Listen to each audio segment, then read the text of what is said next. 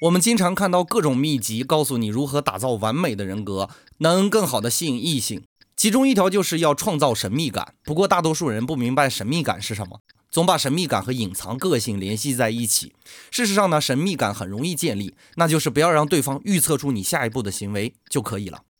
举个简单的例子，如果你喜欢一个女生，你可以送她东西，比如早饭呀、鲜花呀。但是要记住，千万不要连续送，而是用弹硬币的方式来决定，因为对方无法预测弹硬币到底是正面还是反面，所以你送礼物的行为基本是随机的。这好比著名的学家薛定谔盒子里的猫一样，盒子里的猫是否服毒，需要打开盒子才知道呢。这种方法很容易让对方不能猜测到今天到底有没有礼物，这不就是你营造的神秘感吗？当然，最基本的情商你得有。不然，不止薛定谔救不了你，牛顿、爱因斯坦都够呛。薛定谔的猫，你学会了吗？